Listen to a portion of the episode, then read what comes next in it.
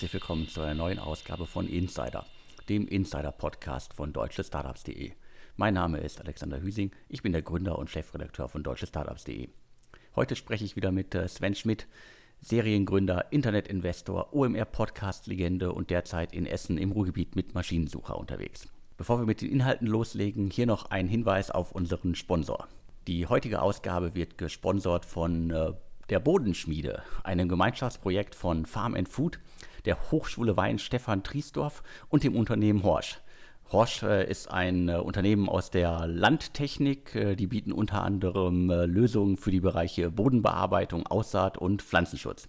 Und hier zum Hintergrund. Die Bodenschmiede ist ein Ideenwettbewerb mit dem Ziel, nachhaltige Lösungen für die Zukunft des Ackerbaus zu identifizieren und umzusetzen. Dann nochmal die komplette Werbebotschaft. Um den aktuellen Herausforderungen zu begegnen, benötigen wir Ideen für neue Anbausysteme, neue Geschäftsmodelle und neue Technologien. Entstanden ist das Ganze, weil wir glauben, dass es in der aktuellen Klimadebatte Riesenpotenziale auch im Bereich der Landwirtschaft gibt und dass wir hier noch viel zu wenig dieser Ideen sehen. Alle stürzen sich aktuell auf Landwirtschaft 4.0 und Digitalisierung. Aber das ist eigentlich schon ein alter Hut. Daher das Projekt Bodenschmiede. Wir brauchen neue Anbausysteme, neue Hilfsstoffe, neue Kulturen, neue Vermarktungswege sowie neue Umsatzmöglichkeiten und vielleicht auch ganz neue Geschäftsmodelle. Bewerben für diesen tollen Wettbewerb könnt ihr euch bis zum 30. April und alles weitere findet ihr unter bodenschmiede.horsch.com und Horsch schreibt sich H-O-R-S-C-H. Den Link und so weiter und alles zum Nachlesen findet ihr wie immer in den Infos zum Podcast. Vielen Dank an den Sponsor. So, dann lass uns mal loslegen, Sven. Äh, spezielle Zeiten äh, fordern einen speziellen Podcast. Lass uns in dieser Ausgabe einmal sehr gezielt und äh, detailliert über die äh, Corona-Pandemie äh, sprechen und die Auswirkungen auf die Start-up-Szene, nicht nur auf die Start-up-Szene, sondern auch auf die VC-Welt und alles, was äh, sozusagen an Vorschlägen im Raum ist. Der Vier-Punkte-Plan des Bundesverbandes Deutsche Start-ups. Und ja, Sven, wie schätzt du gerade die Lage ein? Ja, erstmal ähm, Nochmal ein Dank an den ähm, Sponsor der aktuellen Ausgabe, die Firma Horsch. Ich glaube, ähm, man muss ja den, äh, den Coronavirus bzw. die Corona-Krise äh, differenzieren in, was heißt das gesundheitlich. Das möchte ich mal als die Primärschäden bezeichnen. Ähm, ich glaube, da gibt es ähm, verschiedene Ansichten. Äh, da muss man sagen, natürlich, dass jetzt weder der Alexander noch ich, wir sind jetzt weder äh, Mediziner noch Biologen noch äh, im speziellen Virologen. Ähm, daher ist das jetzt nicht der Fokus dieser Ausgabe. Äh, wenn ich mir äh, eine Anmerkung erlauben dürfte, würde ich sagen, ähm, dass, dass im Endeffekt Masken nicht verfügbar sind, ähm, dass Schutzbekleidung teilweise nicht verfügbar ist, dass es einen Mangel an Desinfektionsmittel gibt.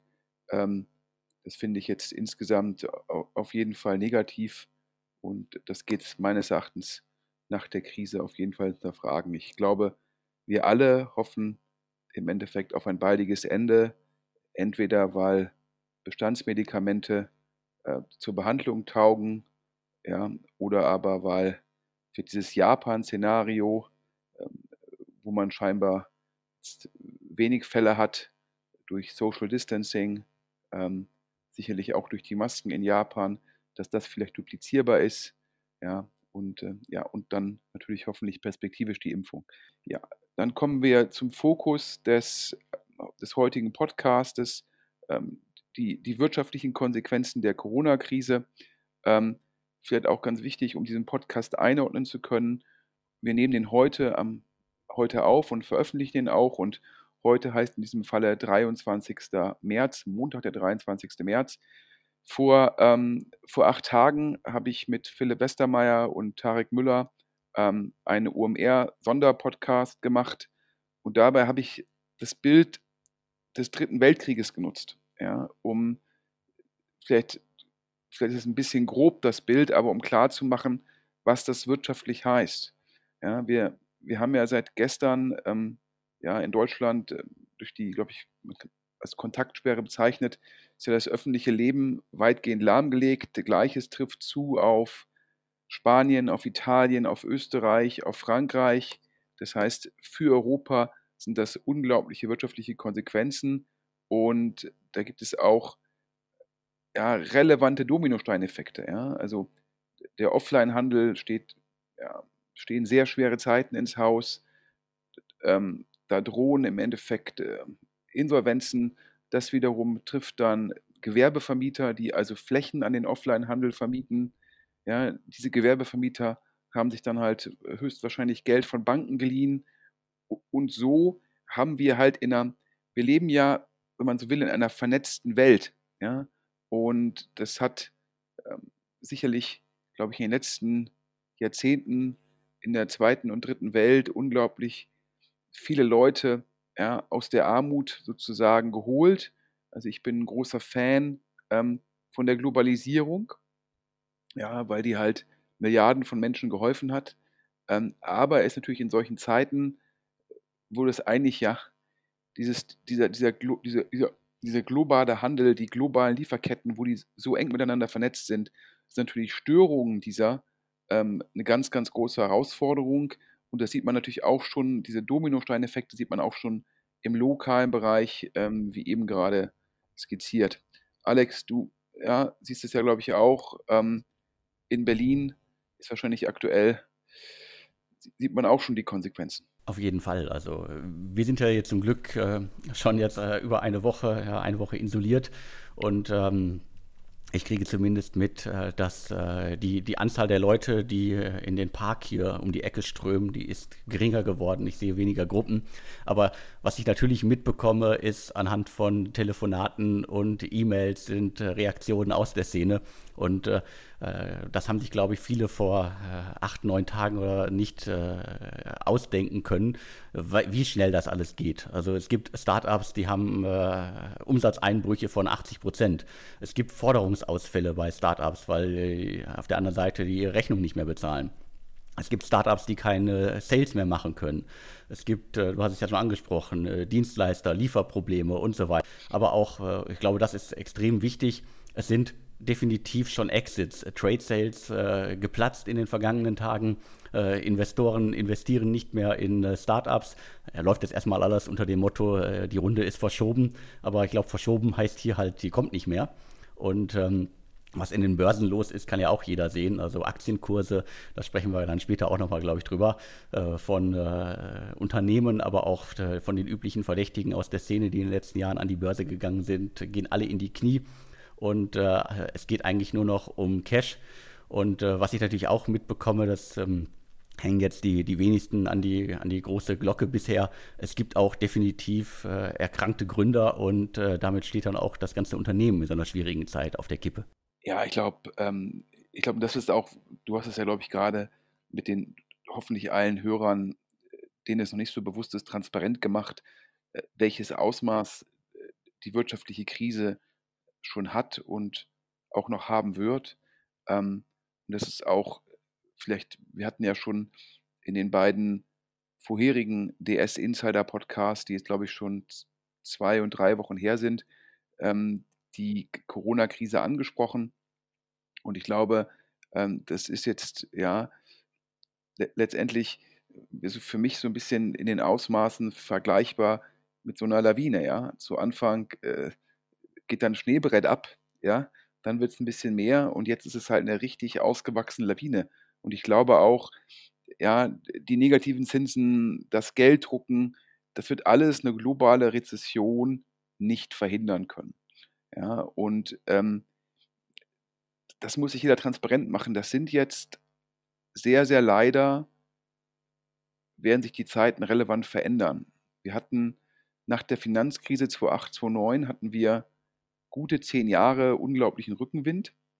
Und ähm, das hat natürlich auch das Bewusstsein von vielen extrem stark geprägt. Eine Generation, die nach 2008, 2009 auf den Jobmarkt gekommen ist, hat eine Krise noch nie miterlebt. Ich glaube, Alex, du und ich, wir sind ja schon so ein bisschen älter und können uns auch noch irgendwie an, an ein paar Krisen davor erinnern.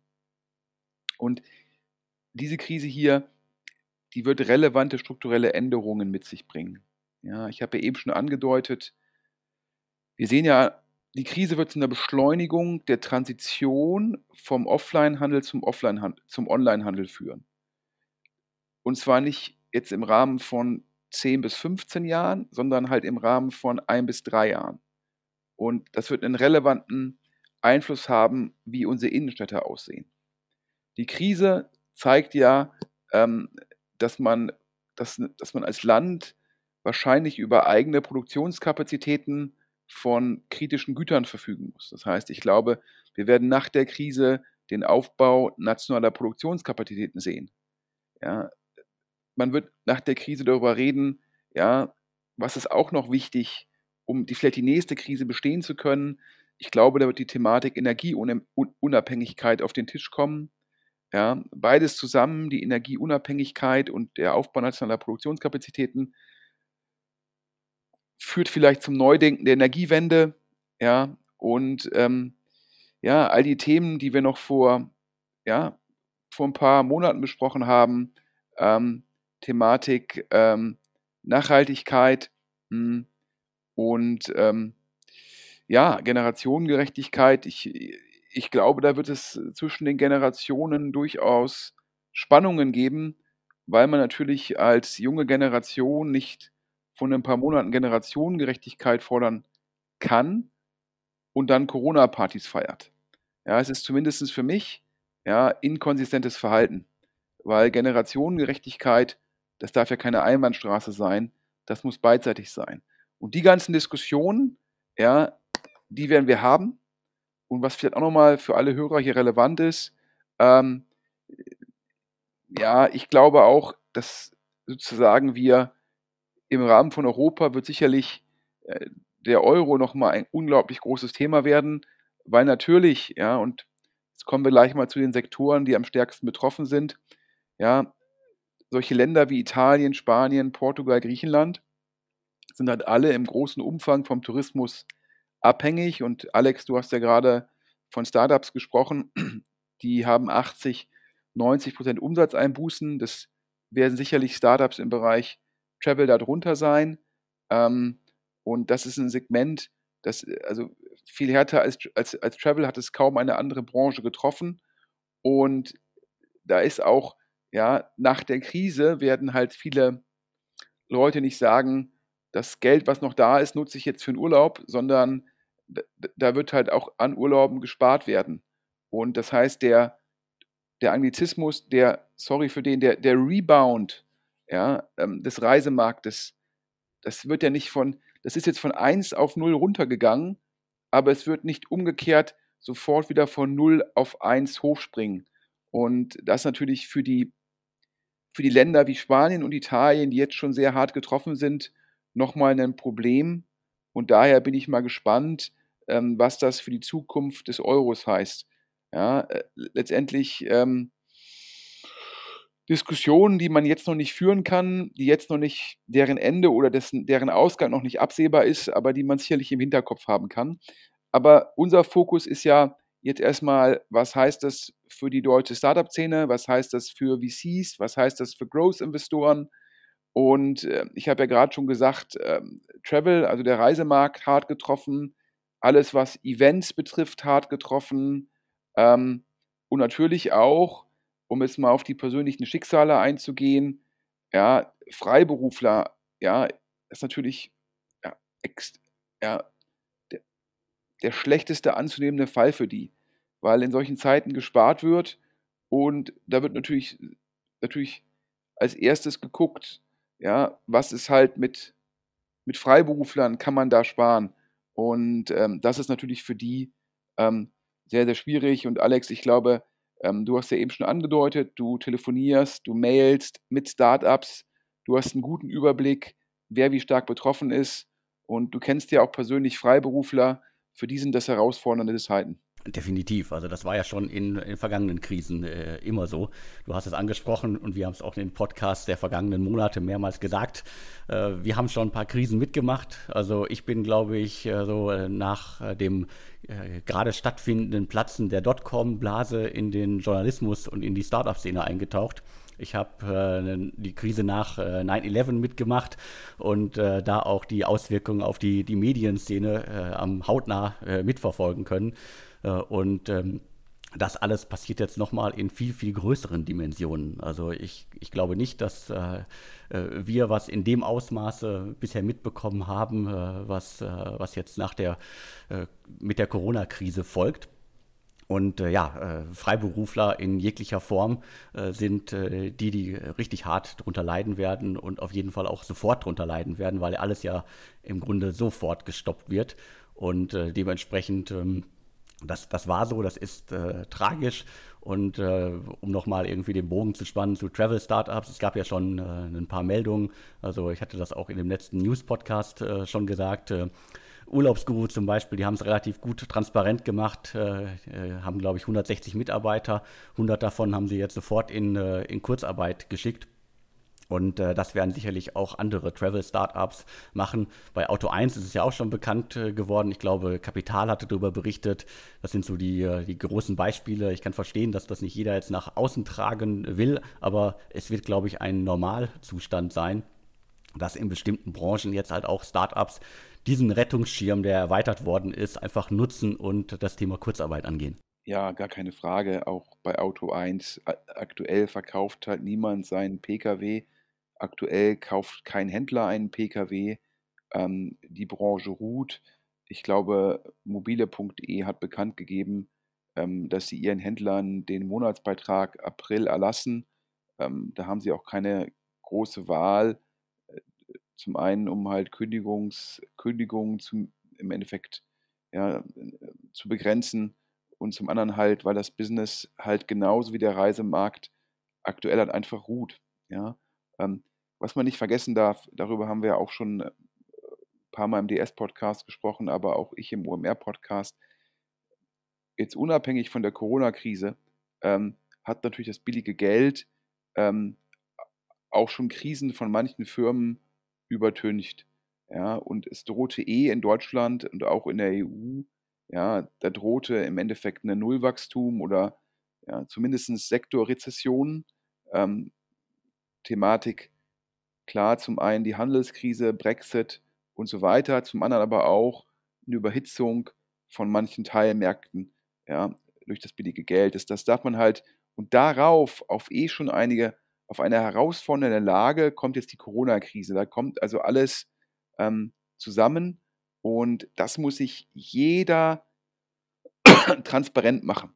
Ja, ähm, ich äh, für jetzt im Endeffekt sage ich so ein bisschen provokativ, ja, ähm, um, um den, aber der, aber inhaltlich bin ich davon zu 100% überzeugt.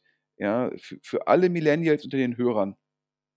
Ja, ich habe jetzt letzten Jahre auch Recruiting gemacht und der, da war es halt so, dass die Nachfrage viel größer als das Angebot war. Das hat dazu geführt, dass man sich als Firma beim Bewerber sozusagen bewerben musste, was ja auch in Ordnung ist. So funktionieren Märkte. Aber dieser Markt ist in den letzten zehn Tagen um 180 Grad gedreht. Zumindest in den nächsten 18 Monaten wird man sich wieder bei Firmen bewerben müssen und nicht umgekehrt. Ja, denn die Absolventen, die jetzt sozusagen fertig werden, ja, oder auch Mitarbeiter, die jetzt einen neuen Job suchen irgendwo anders, denen muss transparent sein, dass sie, da kommt viel Angebot, ja, also Angebot an Bewerbern, äh, auch an Professionals mit Erfahrung, trifft halt auf wenig Jobangebote. Und ähm, das führt dazu, dass wir da sich der Markt verändert. Ja. Ich war ja schon vorher skeptisch, ähm, dass, dass ein KKA letztendlich Axel Springer, wo, glaube ich, über ein Drittel des EBIT aus Stepstone gekommen ist, dass die das für den Preis gekauft haben, zu einem Zeitpunkt, wo die Wirtschaft schon abgekühlt hat, wo Google Jobs schon transparent war, also wo es eh schon nicht so einfach war für Axel Springer. Und jetzt muss man ganz klar sagen, ähm, die ganzen Job-Startups, ja, die ganzen, ob es nun Abwandlungen vom Headhunting sind oder ja, äh, Jobboards wie Stepstone, ja, für die ist das, ja, die haben teilweise noch langläufige Verträge, das heißt, es ist nicht ganz so schnell äh, der Umsatz, die Umsatzeinbußen wie jetzt im Reisemarkt oder vielleicht auch wie jetzt im Pkw-Handel. Aber ähm, eins ist klar, ähm, ich sage mal jetzt mal ein bisschen provokativ, wer noch Axel Springer Aktien hat, sollte die jetzt schnellstmöglich an KKA verkaufen. Ich glaube, dass ja diese, dieses 62,50 Euro Angebot, ja, bevor KKA es irgendwie schafft, da noch rauszukommen aus dem Angebot. Und jetzt denken sich die Hörer, ja, wie soll denn das gehen? Ähm, für die Hörer, die sich jetzt letzte Woche berechtigt primär um die Firmen, um ihre eigenen Firmen gekü gekümmert haben, also die sich darauf fokussiert haben. Softbank, ähm, also dieser japanische Konzern mit diesem großen Vision Fonds, mit diesem 100 Milliarden Fonds, ähm, die lassen gerade den im letzten Jahr vereinbarten WeWork Secondary platzen. WeWork ist ja dieses Startup, ähm, das kennen wahrscheinlich 19 der Hörer, de facto Rent a Desk in HIP. Ähm, und da ist ja der IPO gescheitert. Softbank musste das retten und hat dann vereinbart, ich glaube, für drei Milliarden einen Secondary zu machen. Also für drei Milliarden US-Dollar Anteile von Bestandsaktionären zu kaufen. Und Softbank sagt gerade hier in dem und dem, in dem Vertrag sind die Klauseln, die sind irgendwie nicht erfüllt, jetzt machen wir den Secondary nicht. So. Was heißt das für mich? Ja, Softbank hat WeWork abgeschrieben, denn, jetzt kommen wir wieder zu den Freiberuflern, Alex, die hast du ja schon erwähnt. WeWork ist natürlich zum sehr guten Anteil von Freiberuflern sozusagen gefüllt. Wenn die weniger oder keine Aufträge haben, müssen die ihre Kosten kürzen und da wird als erstes der Schreibtisch in einem WeWork-Büro, im WeWork-Office gekündigt. Und was hat das wiederum für Konsequenzen? Wieder die Dominosteineffekte. Das trifft dann halt unglaublich viele Gewerbemieter, die ja teilweise auch in Vorleistung gegangen sind und auf eigene Kosten den Umbau eines normalen ähm, Büros in ein WeWork Office vorfinanziert haben. Ich glaube, auch in Berlin, Alex, gibt es ja durchaus einige WeWork-Büros, oder? Auf jeden Fall, klar. Äh, nicht nur WeWork, sondern ich glaube, äh, diverse, ich glaube, alle Marken tummeln sich äh, mittlerweile in Berlin. Und äh, dementsprechend äh, wird das diesen Markt auch ordentlich durcheinanderwirbeln. Also da sind ja auch einige, sowas wie Unicorn, die gerade noch massiv expandiert haben und äh, die müssen jetzt auch erstmal durch eine schwierige Zeit und äh, mal schauen, was danach kommt. Du hast es ja gesagt. Also wenn äh, Freiberufler keine Aufträge bekommen, dann haben sie auch kein Geld mehr, um äh, in, in WeWork oder sonst wo einen Schreibtisch zu mieten. Und das wird sich ja auch fortführen. Also wenn man sich einige der, der großen wie Rent24 und so weiter anguckt, dann sind ja auch viele Konzerne, die da einfach äh, mehrere Etagen, Blöcke oder sonst was gemietet haben. Die werden natürlich äh, ihre Gelder auch zusammenhalten und äh, vielleicht wieder in die Zentrale zurückberufen. Äh, das heißt, da kann halt auch relativ schnell eine Kettenreaktion erfolgen, die äh, die natürlich dann äh, auf, auf alle Auswirkungen hat. Und ich glaube, das, das kann man ja auf jeden Fall sagen.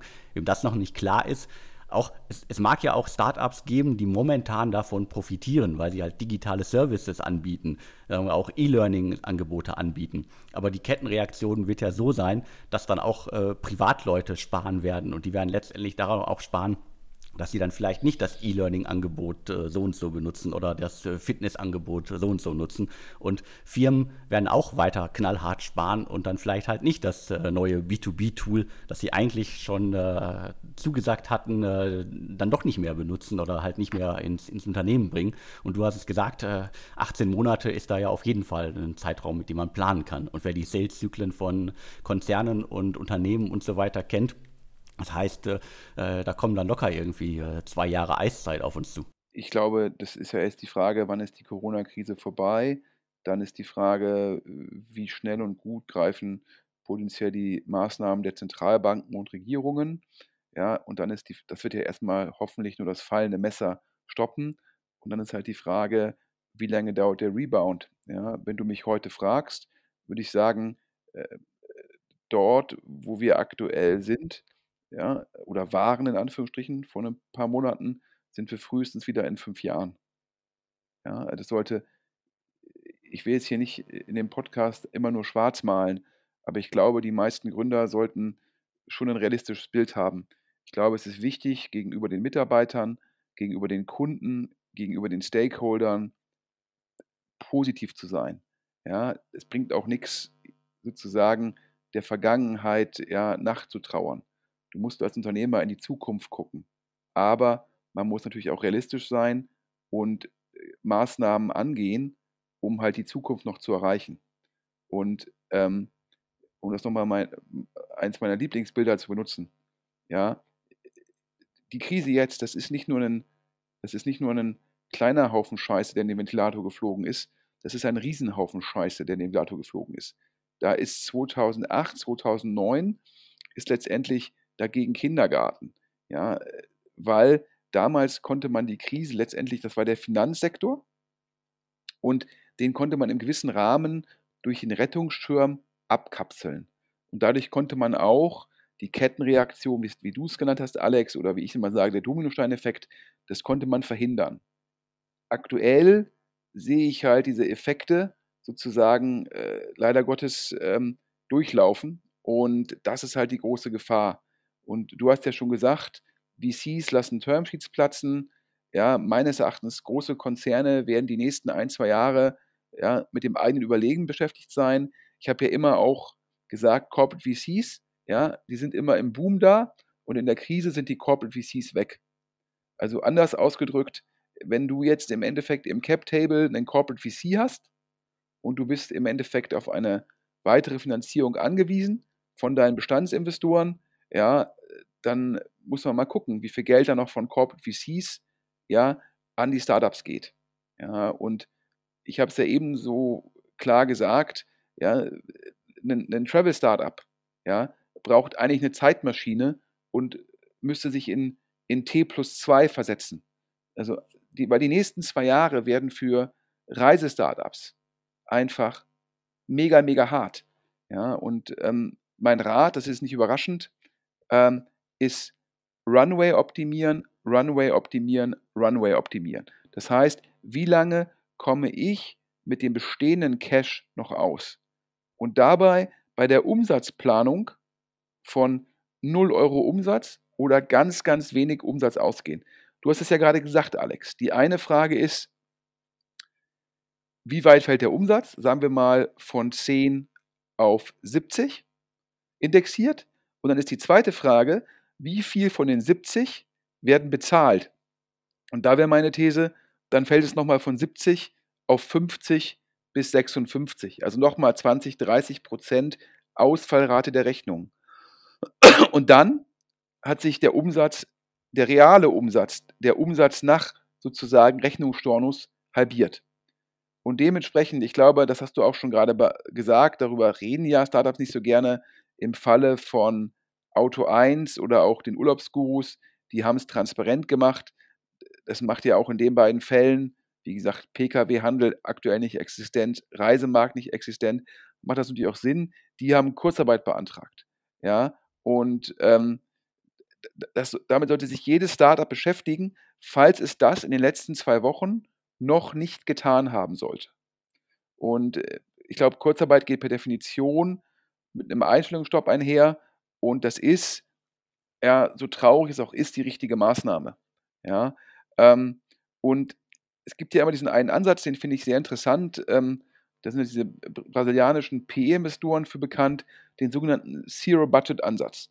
Das heißt, anstatt hinzugehen und zu sagen, bei welchen Kosten können wir einsparen, geht man hin und sagt, wir haben null Ausgaben, wofür würde man jetzt noch Geld ausgeben? Das hinterfragt doch mal alle Kosten stärker, als nur zu sagen, kann ich da 10 bis 20 Prozent einsparen? Das stellt die Frage, brauche ich den Kostenblock überhaupt? Ja, und das sind für mich erstmal mh, hm, also die drei Sachen, ja, irgendwie äh, von relevanten Umsatzeinbußen ausgehen und als Gegenmaßnahmen Kurzarbeit beantragen und mit einem Zero-Budget-Ansatz arbeiten und so halt die Runway, also wie lange reicht es mit dem Bestandsgeld noch, zu optimieren und parallel jetzt schon mit allen Bestandsinvestoren offen kommunizieren, auch offen fragen. Lieber Fonds, habt ihr für mich noch Reserven geplant oder gingt ihr davon aus, dass ich kein Cash mehr brauche? Ja, und da muss man offen darüber reden mit den Investoren weil die sind ja auch in der Position, wo sie dachten, eventuell kann ich einen Opportunity Fund raisen, mit denen ich dann noch weiter in Bestandsfirmen investiere, ja, oder ich schaffe es potenziell, ähm, ja, dass ich in einer neuen Runde weniger als mein Prorata machen muss. Aber diese Thesen, ja, die sind ja jetzt alle hinfällig geworden.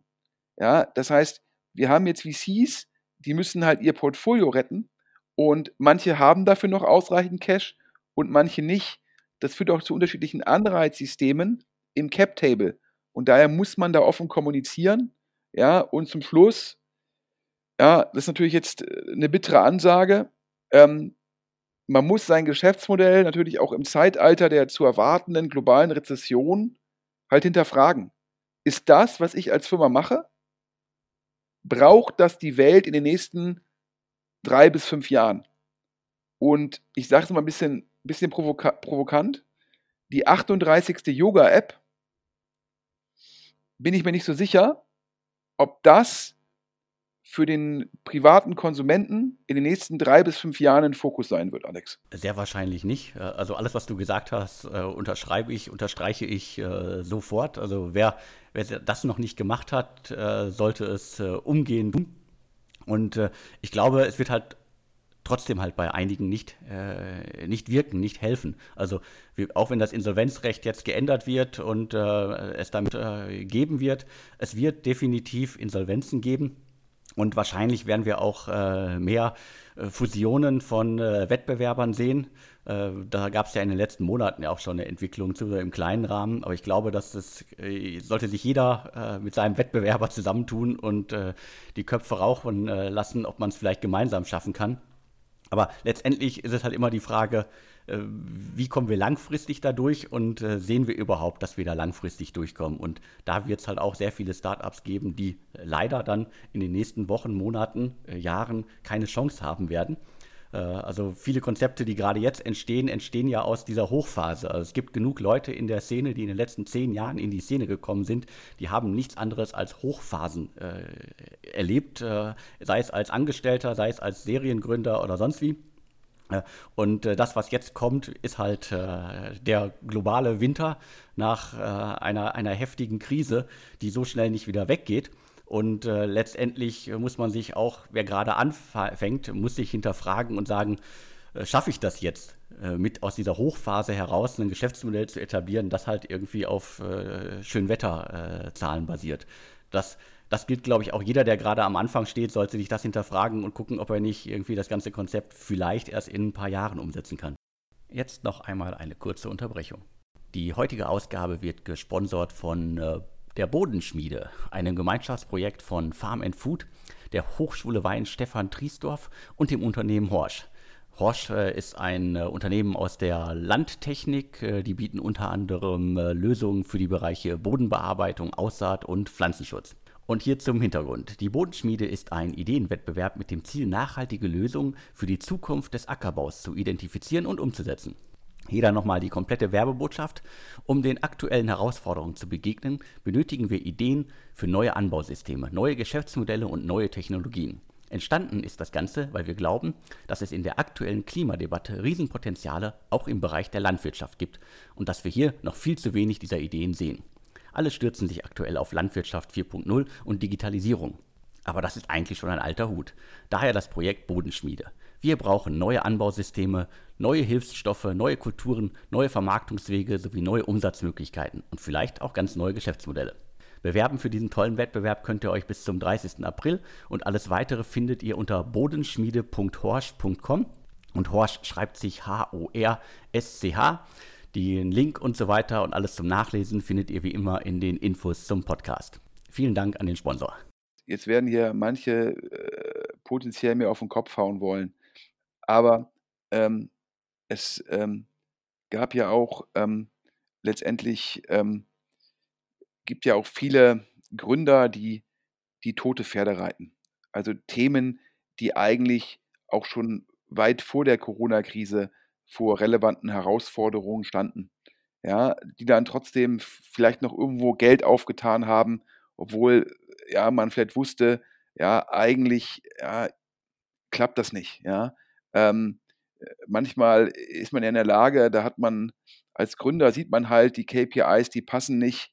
Ja, ähm, der Markt ist nicht da, trotzdem schafft man es nochmal Geld aufzunehmen, ja, weil man vielleicht auch sagt, ja, ich will mir nochmal eine Chance geben aber klar, also Gründer, die, wie ich das sage, tote Pferde reiten, ja, die können jetzt absteigen und das ist vielleicht in Anführungsstrichen, das ist ein bisschen ja, sarkastisch, wenn ich das sage, die können jetzt Lebenslauf schon verkünden, ja, ohne Corona hätte es geklappt.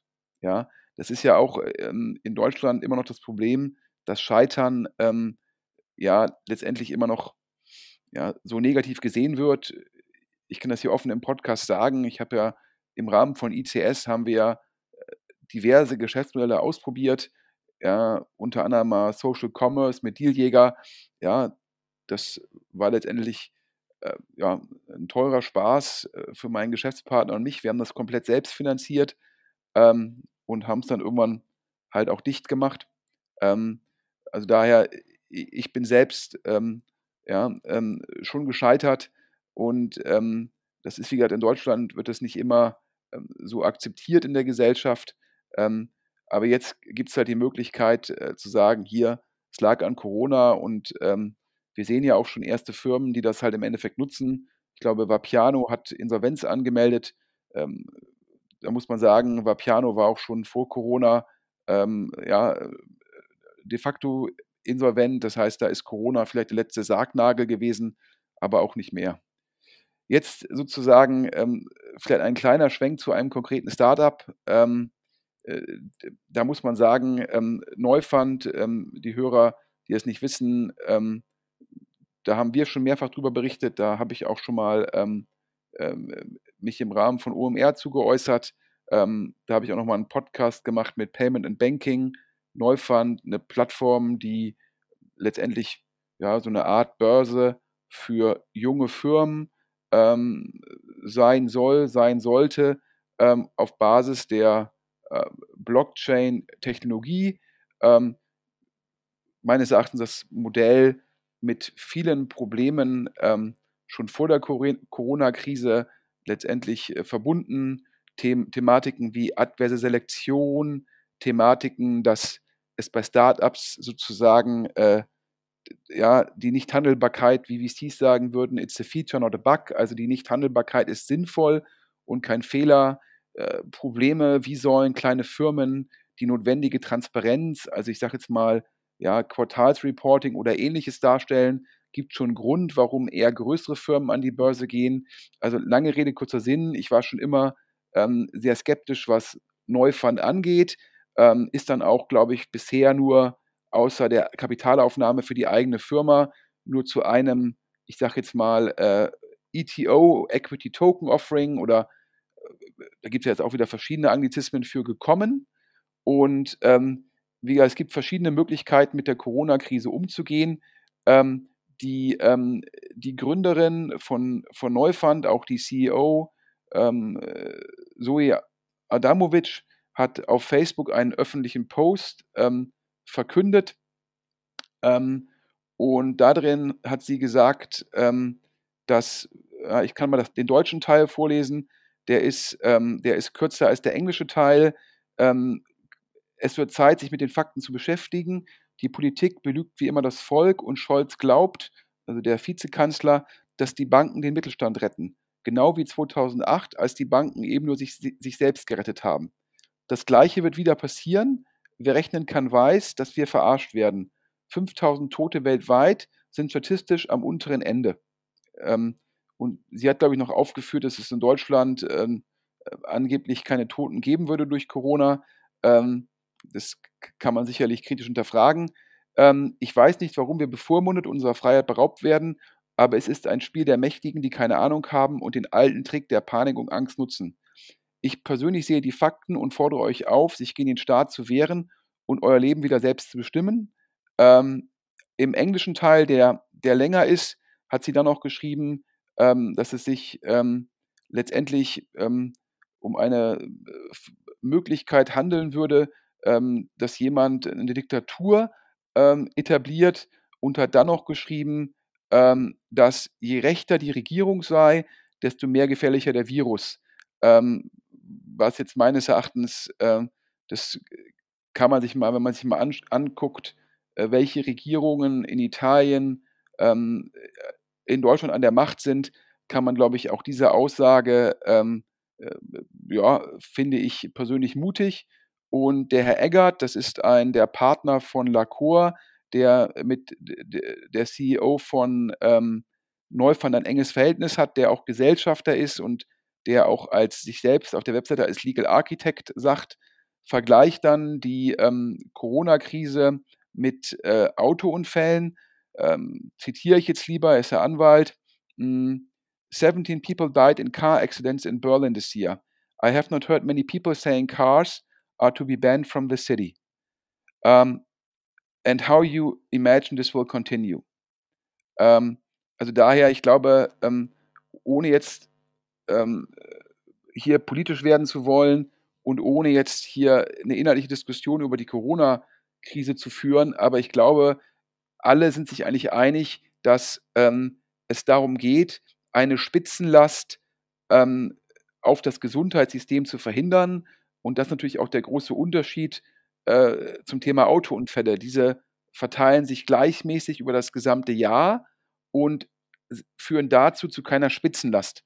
Äh, dementsprechend bin ich ähm, über, auch über sozusagen das Statement von Herrn Eggert ähm, etwas überrascht, weil ich glaube, die Analogie ist überhaupt nicht zutreffend, aber ich bin persönlich ein CEO einer Firma, die eine Börse aufbauen will, die dann den Coronavirus letztendlich ähm, ja faktisch so darstellt und dann auch noch irgendwie ähm, letztendlich eine rechte Verschwörung ähm, impliziert.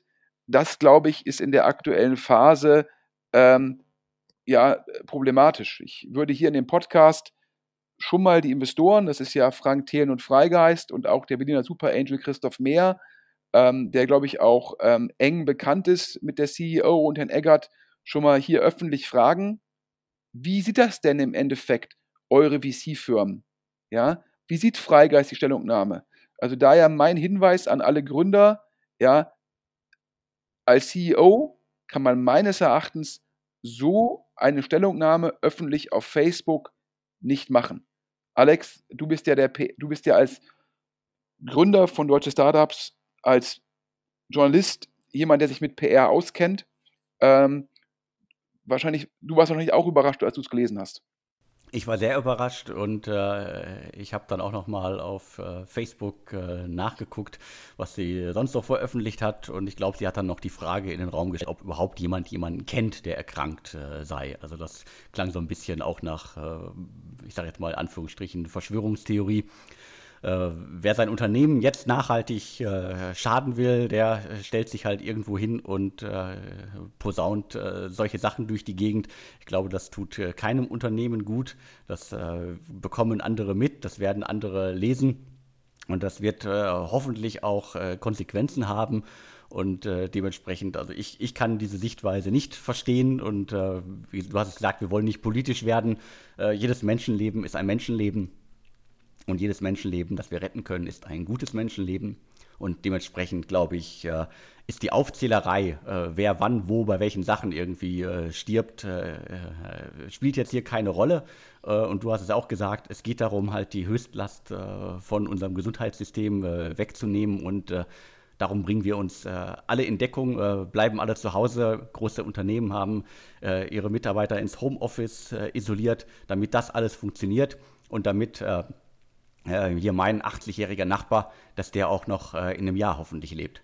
Ja, also daher ähm, würden wir uns freuen, wenn es da von Freigeist oder auch von Christoph Mehr eine Stellungnahme gibt, ähm, weil ich glaube, auch ähm, Gesellschafter in Firmen sollen dafür verantwortlich sein, äh, wie sich ihre Portfoliofirmen äußern. Ähm, die sind ja auch in der Lage, äh, im Fall der Fälle Veränderungen äh, zu bewirken. Ähm, ich glaube, äh, die Gründerin, die CEO, eines Marktplatzes, einer Börse, ähm, sollte sich in solchen Fällen neutral verhalten. Und ähm, also dementsprechend, ähm, ich war ja schon vorher sehr kritisch, was Neufund angeht, primär äh, betreffend das Geschäftsmodell.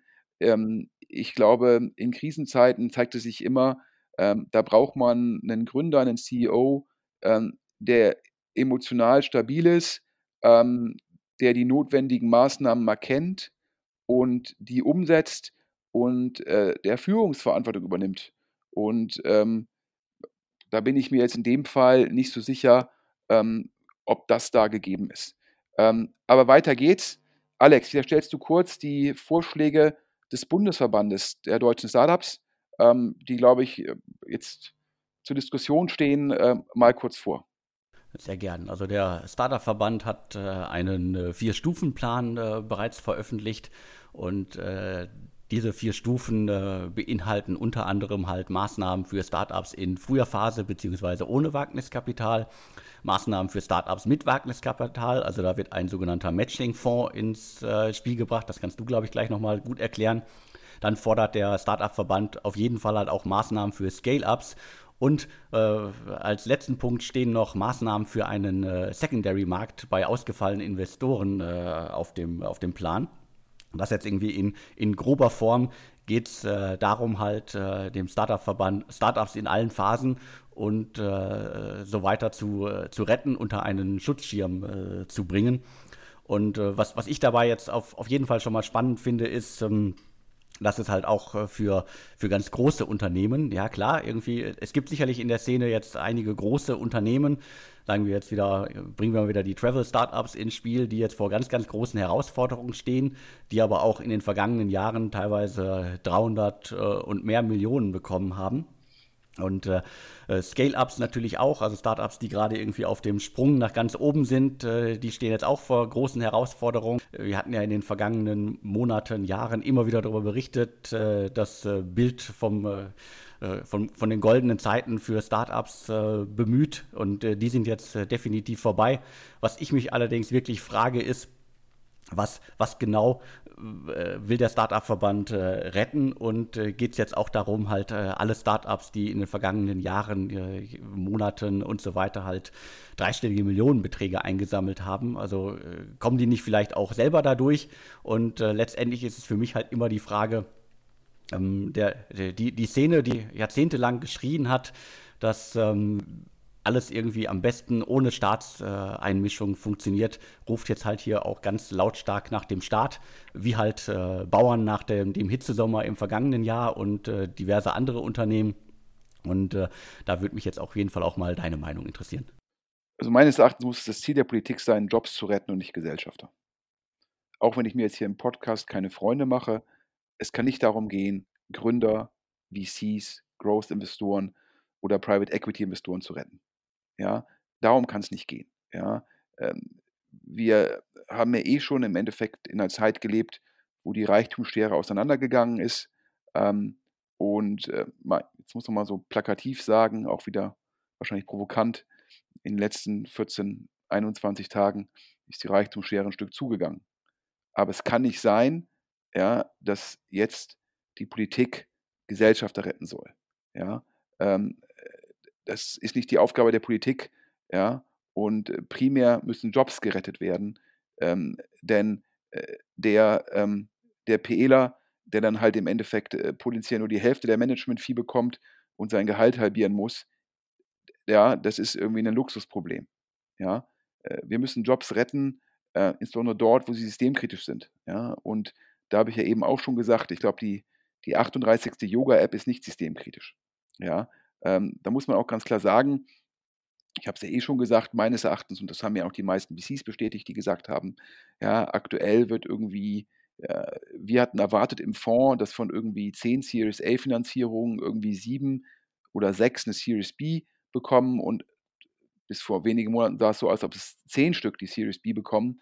Das heißt, da sind auch viele Firmen, die eigentlich hätten nicht überleben sollen, ja, äh, sind weiterfinanziert worden, ja. Und diese toten Pferde sollten nicht weiter geritten werden. Sonst haben wir irgendwann das Problem wie in Italien, wo halt ganz viele Zombies immer wieder finanziert worden sind und so es zu einer suboptimalen Ressourcenallokation in der Volkswirtschaft gekommen ist. So, das erstmal generell. Und jetzt mal ganz konkret. Ähm, Matching Funds, das sind ja Fonds, wo ein VC in eine Firma investiert und der Staat investiert zu gleichen Bedingungen den gleichen Betrag. Ja, Matching-Fonds stellen die Anreizsysteme nicht gleich und die führen auch zu Missbrauch. Ja, Matching-Fonds gab es ja auch bisher schon, ähm, teilweise in kleineren Umfängen und ähm, da habe ich ja auch schon früher mit, äh, als es die KfW noch so agiert hat mit Matching-Fonds, habe ich VCs gefragt, äh, wann nimmt ihr eigentlich Matching-Fonds und wann nicht? Dann haben die gesagt, bei Firmen, die gut laufen, nehmen wir keine Matching-Fonds und bei Firmen, wo wir uns nicht sicher sind, lassen wir das Geld von der KfW matchen. Da habe ich gefragt, wie macht ihr das denn dann, ähm, bei den Bewertungen? Ja, wenn wir da einen großen Anteil haben, ja, dann ähm, ist die Bewertung halt die letzte Runde, dann werden die Gründer nicht verwässert, wir müssen keine Abschreibung machen und die Hälfte kommt eh vom Staat. Das heißt, Matching-Fonds stellen die Anreizsysteme nicht gleich und schützen halt primär Gesellschafter und äh, nicht die Jobs. Ja, wir müssen mal ganz klar sagen, Kurzarbeit ist ein relevantes Instrument und es ist dann sinnvoller, sozusagen ähm, da die Kurzarbeitsthemen zu lockern, was ja, glaube ich, ab dem 1. April auch der Fall ist, aber Matching-Fonds sind nicht. Und dann fordert der Bundesverband ja auch noch, wenn ein LP, also ein Limited Partner, ein Investor in einen Fonds, ähm, nicht mehr einzahlen kann, dass da der Staat eintritt. Jetzt kommen zwei wichtige Punkte. Erstens, der Staat sollte auf keinen Fall LPs, die defaulten, retten. Jeder LP, der defaultet, sollte seinen Anteil an dem Fonds verlieren. Punkt 1. Punkt 2. Der Staat sollte nicht an irgendwelche Manager 2% Management-Fee und 20% Carry zahlen. Das ist kein Geburtsrecht. Ja, es ist kein Geburtsrecht. Ja, wenn überhaupt, ja, kann der Staat überlegen, ob er, den, ob er das übernimmt, dann bekommt er die bisherigen sozusagen Investitionen von den LPs und er sagt, ich zahle keine Management-Fee mehr und kein Carry. Warum glauben eigentlich irgendwelche VCs, dass 22 oder 32, ja, dass das irgendwie Gott gegeben ist? Nein, das ist es nicht. Das ist genauso, ich höre jetzt die Fußball-Bundesliga-Vereine, die auch reden, kein Fußballverein hat ein Bestandsrecht, kein VC hat ein Bestandsrecht. Ja, es wird immer die Bundesliga geben, potenziell mit anderen Vereinen und potenziell mit anderen Eigentümern. Aber es ist doch kein Bestandsrecht, dass irgendwie die Leute da weiter Millionengelder verdienen. Es wird strukturelle Änderungen geben und äh, letztendlich sollte die Politik da nicht verkrustete Strukturen aufrechterhalten. Und jetzt kommen wir zum letzten Punkt, ja, ähm, die Scales-Up. Ja, ähm, also was auf keinen Fall geht, ist, dass die, dass die Politik, der Staat Second, ähm, Startups Geld gibt, die große Secondaries gemacht haben. Ist genauso wie, und ich glaube, wer mich kennt, ja, weiß, dass ich jetzt kein Sozialist bin, ähm, aber in den USA ist ja aktuell die Diskussion auch, wer soll Staatshilfen bekommen? Und da ist der Kommentar, Firmen, die das freie Kapital zum Rückkauf von Aktien genutzt haben, die das freie Kapital für Dividenden genutzt haben, die alles Geld ausgeschüttet haben und jetzt nach zwei Wochen in der Krise sind, die verdienen keine Staatshilfen, die verdienen neue Eigentümer. Denn wenn die Gesellschafter immer nur Geld aus der Firma rausgezogen haben, dann sollen sie in den Krisenzeiten reinvestieren und nicht nach dem Staat rufen. Wenn ich jetzt lese, dass ähm, ich glaube, es im Manager-Magazin, dass manche Scale-Ups, Scale, Scale die irgendwie hunderte von Millionen Finanzierungsrunden gemacht haben, angeblich noch Geld für 13 Wochen haben, dann muss ich die Frage stellen, wie viele von diesen Hunderten von Millionen waren Secondaries? Und wenn Gründer Geld vom Tisch genommen haben, gibt es zwei Möglichkeiten. Sie reinvestieren das Geld oder es kommt in einer Finanzierungsrunde zu einem kompletten Wipeout. Denn wenn ich als Gründer nicht bereit bin, meine Firma weiter zu finanzieren, sollte ich auch nicht nach dem Staat rufen und sagen, ich will jetzt Venture Debt.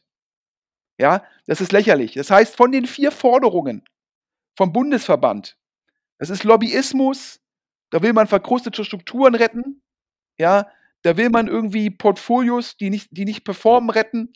Ja, also daher, ich bin dafür, kleine Gründer, kleine Firmen, die brauchen Hilfe.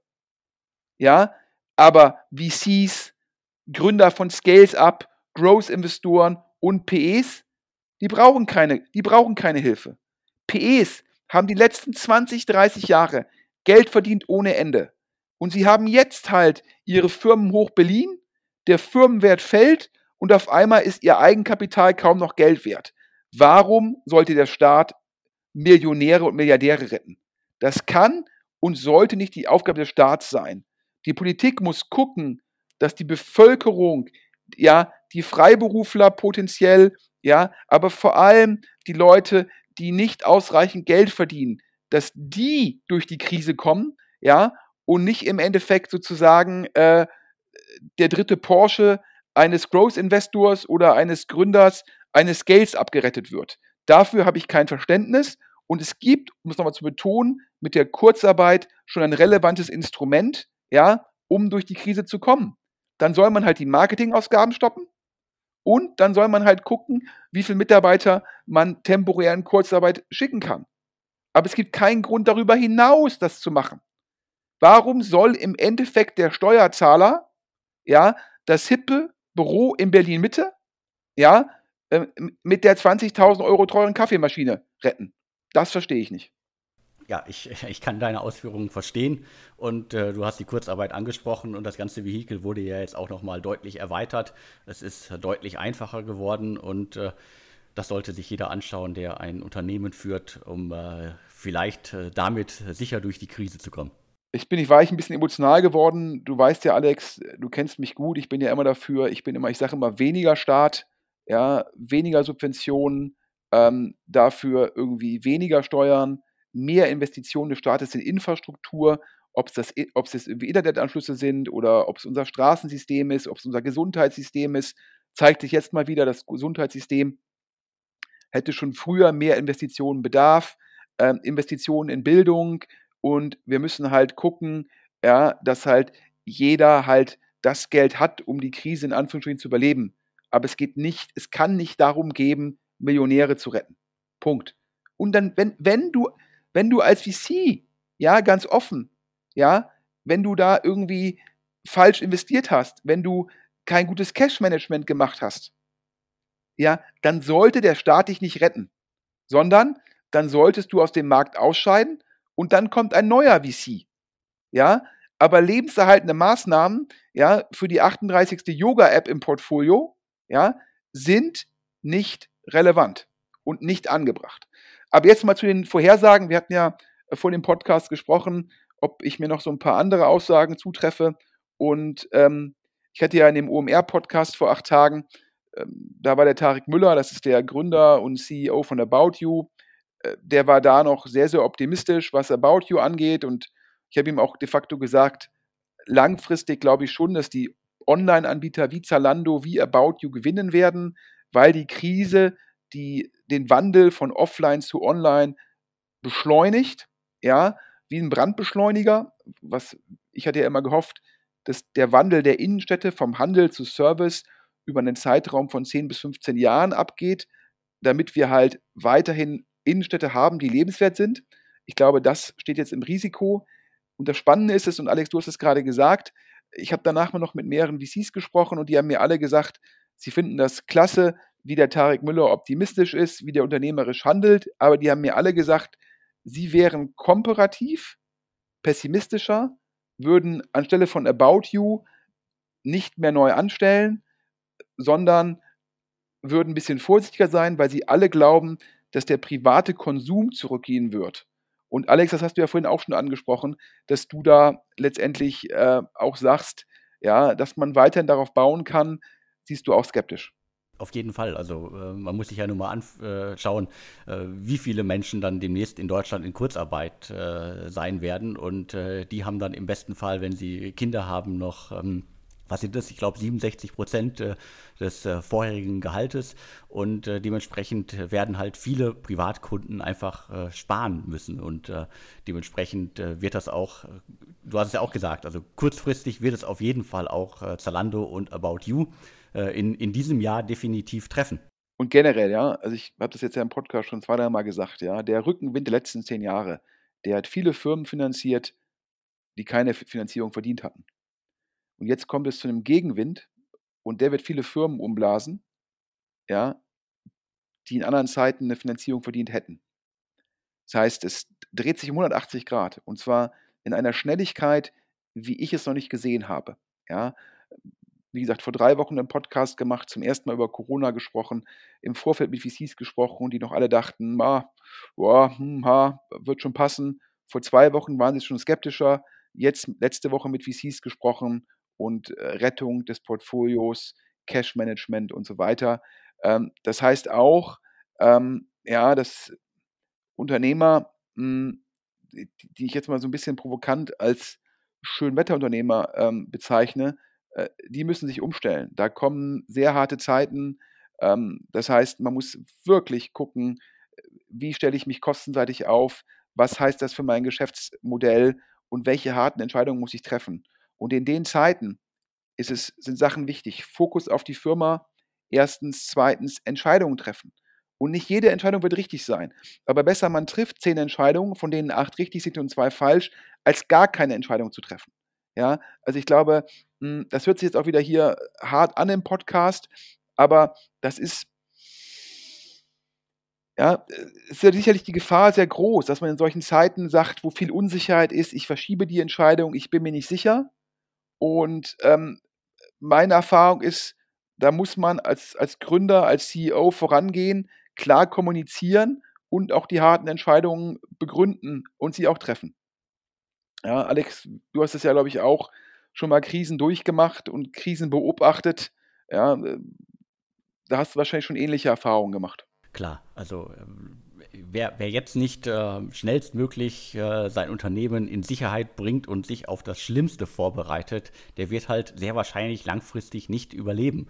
Weil äh, vor drei, vier Wochen sah das alles noch anders aus und äh, wer weiß, wie es halt in vier, sechs, acht äh, Wochen äh, aussehen wird. Und vor allen Dingen halt, wie sich halt äh, der Markt, wenn wir das alles mehr oder weniger heil überstehen sollten, halt ähm, überhaupt halt wieder äh, an, anspringen wird und ob er anspringen wird und wie lange alles dauern wird.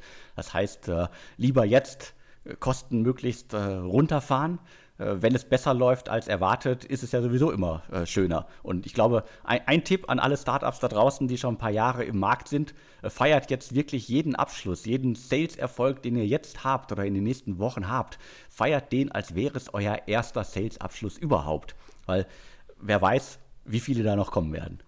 Ja, aber ich sage, es gibt natürlich auch ein paar Firmen, die gut aufgestellt sind. Ich habe auch mit Investoren gesprochen, die haben zum Beispiel gesagt, wenn sie jetzt im DAX 30 eine, eine Aktie kaufen müssten, dann würden sie SAP kaufen. Wieso? Ja, erste Aussage, globale Firma. Ähm, Asien wird sich als erstes erholen, die USA als zweites, Europa als letztes. SAP global vertreten, wird also von den Erholungen direkt profitieren. Zweitens, die haben so viel Subskriptionsumsatz, ja, ähm, da sind die bestens aufgestellt. Und drittens, sehr viel freier Cashflow, ähm, Dividendenrendite, ich glaube, äh, zweieinhalb Prozent, ähm, aber freier Cashflow sechs Prozent vom Market Cap. Dann habe ich ja schon beim OMR-Podcast schon vor der Corona-Krise gesagt, ähm, die Deutsche Telekom meines Erachtens gut aufgestellt, weil auch in der Krise kündigt keiner seinen Handyvertrag.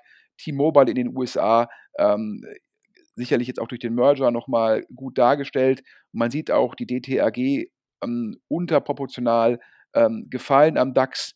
Ähm, United Internet ähm, auch relativ stabil. Ähm, auch hier gilt, ähm, nicht direkt betroffen von der Krise, sehr viel Subskriptionsumsatz. Das sind sicherlich Titel, die man sich in Anführungsstrichen defensiv ins Portfolio legen kann. hingegen meines Erachtens, ich habe gesagt, Stepstone bis auf die Subskriptionen. Ähm, ich glaube, es wird lange Zeit dauern, bis wieder jemand 1300 Euro für eine vierwöchige Anzeige zahlt. Ich glaube, Bewerbungen in Zukunft tut man auf die Webseite und bekommt wieder 80 Stück da. Ähm, man sieht auch schon Sing, die ja, zu 60 Prozent ja, von Events und äh, Recruiting-Lösungen abhängen vom Umsatz.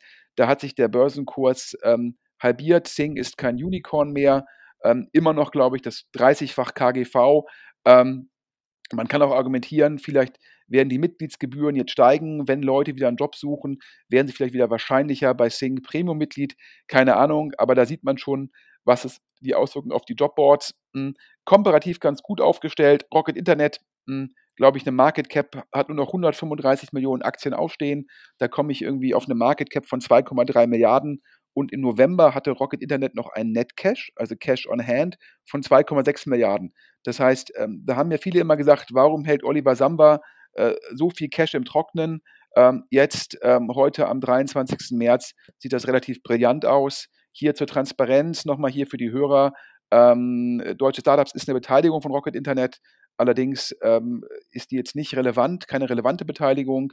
Und äh, Oliver Samba ähm, oder Rocket sozusagen haben auch keinen redaktionellen Einfluss auf deutsche Startups und auch nicht auf diesen Podcast. Also daher ist das jetzt eine, ähm, eine Bemerkung, die davon unabhängig ist.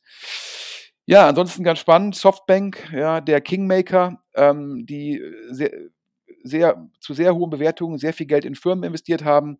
Ähm, angeblich haben die ja Mindestrenditezusagen gemacht an ihre LPs in ihrem Vision-Fonds. Ähm, Mindestrenditezusagen, mh, wenn Cash knapp wird, sind auf jeden Fall herausfordernd. Ähm, ich habe mit dem VC diskutiert, wir waren uns beide einig. Softbank ist ja durch den Merger von T-Mobile US mit, mit Sprint ähm, da jetzt bei T-Mobile US großer Aktionär. Unsere These war, ähm, da wird Softbank Anteile verkaufen müssen aus, aus Gründen des Cash-Managements. Bleibt spannend und zum Schluss, ja, ich glaube, der nächste Fonds, wir hatten ja über die ganzen neuen Fonds gesprochen, über das Fundraising von VCs. Lange Rede, kurzer Sinn, das wird in den nächsten sechs bis neun Monaten mega, mega hart. Alle LPs werden Cash-Management betreiben, werden gucken, was mit ihren Bestandscommitments ist. Da wird der nächste Fonds, das wird ein dickes Brett. Das heißt, die VCs, die jetzt vor der Krise nochmal geraced haben, ähm, die können irgendwie drei Kreuze machen. Alex, das waren meine Vorhersagen für die nächste Zeit, aber ist natürlich heute der 23. März. Es gibt jeden Tag relevante Neuigkeiten. Ja, du und ich, wir, wir haben keine Kristallkugel. Das waren also jetzt im Endeffekt einfach nur ja, unsere Thesen, unsere Erkenntnisse auf Basis der Vergangenheit, ähm, auf der vergangenen Krisen. Also daher natürlich, ähm, wer andere Meinungen hat, der kann sich an uns wenden, an podcast at deutsche Startups.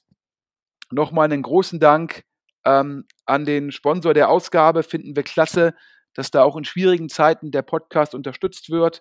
Ähm, wir freuen uns über Feedback und äh, demnächst dann hoffentlich wieder mehr Startup-News. Alex? Genau, das wäre, äh, das ist ja unser Standardgeschäft, unser Stammgeschäft. Äh, das wäre gut, wenn es da wieder mehr reine gute Startup-Nachrichten äh, geben könnte. Ich bin skeptisch. Ähm, äh, was ich noch hinterher schieben äh, möchte, ist, im Vergleich zu früheren Krisen haben die VCs ja äh, pralle Tresore. Das sah ja in den vergangenen ähm, Jahrzehnten immer mal wieder schlechter aus. Und als, als positiven Ausklang äh, vielleicht noch ein Hinweis. Also wer schon die ein oder andere Krise mitgemacht hat, der weiß, dass in Krisenzeiten halt äh, oftmals erfolgreiche Unternehmen gegründet werden. Die werden aber wahrscheinlich oder die wurden wahrscheinlich nicht äh, jetzt gerade gegründet und die werden wahrscheinlich auch nicht in diesem Jahr gegründet, sondern ich meine damit Unternehmen, die wahrscheinlich nächstes oder übernächstes Jahr, also aus der Krise heraus gegründet werden die Leute können in der Regel mit Geld haushalten, die können äh, ihr Geschäftsmodell äh, justieren und äh, wissen im besten Fall, wie man mit wenig halt viel macht.